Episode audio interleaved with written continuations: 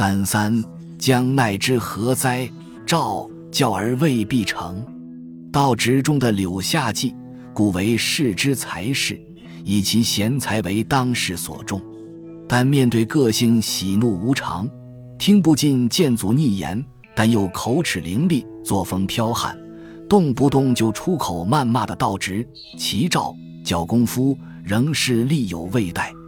道直篇中更假孔子之口劝诫道直，同样无法移其志，变其行，甚至为其抢辩与凶强所设。《史记·老子·韩非列传》为庄子作渔父，道直、虚切以嫡子孔子之徒，以明老子之术。道直中对孔子受挫失态的刻画，似乎正可作为《太史公论》断庄子意图借由诋毁儒家典范人物。以推重自家思想的凭据。然而，宋代儒者邵雍却有着不同的看法。其谓道之言是之无可奈何者，虽圣人亦莫如之何？认为篇中假托孔子诏教不成的境况，正说明了世间确实有将奈之何的无可奈何之事。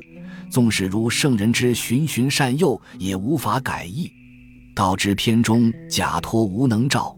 教其弟道直的柳下计之口道出此一体任。先生言：为人父者必能照其子，为人兄者必能教其弟。若子不听父之召，弟不受兄之教，虽今先生之变，将奈之何哉？以返本全真的人生价值照，教子弟是为人父兄者应尽的重要责任。而子弟若能听从实践这样的劝诫教诲，便是理想与现实中的圆满落实。然而，倘若子不听，弟不受，甚至误己害人，如道直，也应坦然接受生命中的无可奈何，便不会本末倒置地教自己违背原欲珍重、传诸子弟的返本全真之道，而能安之若命地面对人生中的诸般无常。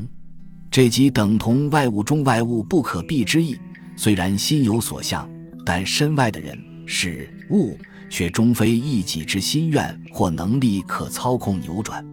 父兄在赵宇教后即已完成应尽的责任，倘若子弟依然故我而丝毫不听不受，纵有圣人之才德，亦难以令其心悦诚服。